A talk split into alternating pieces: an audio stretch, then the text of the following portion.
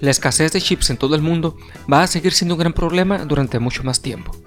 A pesar de que se aseguraba que iba en descenso, la guerra en Ucrania ha puesto más presión a la producción de semiconductores.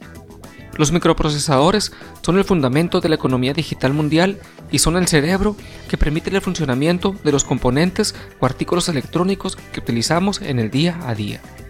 La situación afectó de lleno a la industria del automóvil y al sector informático, muy dependientes de estos componentes electrónicos, pero también al mercado de los teléfonos inteligentes, aunque este último resiste mejor que los otros sectores. Con la invasión de Rusia a Ucrania, las cadenas de suministro hacia Estados Unidos se reducirán, ya que los países son proveedores de gas neón y paladio, materiales claves para la producción de chips. Rusia es un importante proveedor de paladio, un metal raro omnipresente en la electrónica. Ucrania, por su parte, dispone de grandes reservas de neón, un gas indispensable para los láseres usados en la fabricación de semiconductores. El 90% de los suministros de neón de chips de Estados Unidos procede de Ucrania, mientras que el 35% del paladio utilizado en memorias y sensores se obtiene de Rusia. Ucrania también produce y suministra a todo el mundo helio, xenón y kriptón. Exporta su producción a empresas en Europa, Japón, Corea, China, Taiwán, India y Tailandia. La disponibilidad de esos materiales ya es escasa por lo que cualquier presión adicional sobre los suministros podría hacer subir los precios. Eso, a su vez, podría hacer subir los precios de los chips.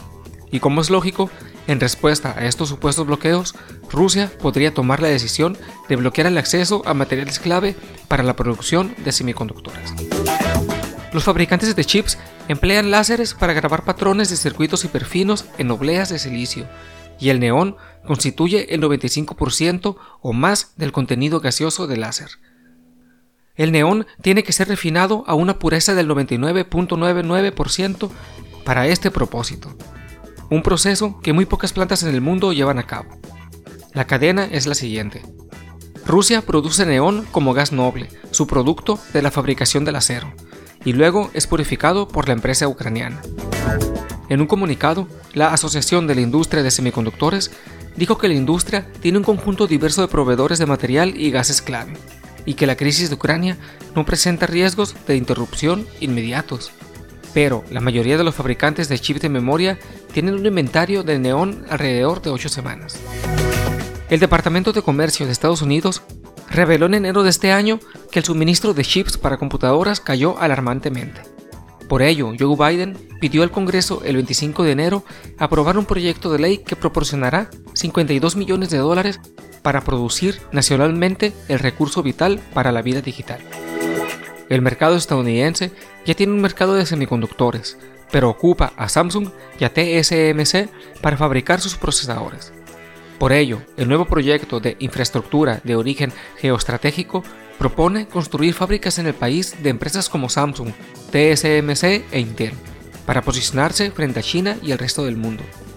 En los últimos meses, estos gigantes del sector anunciaron miles de millones de inversiones en nuevas fábricas.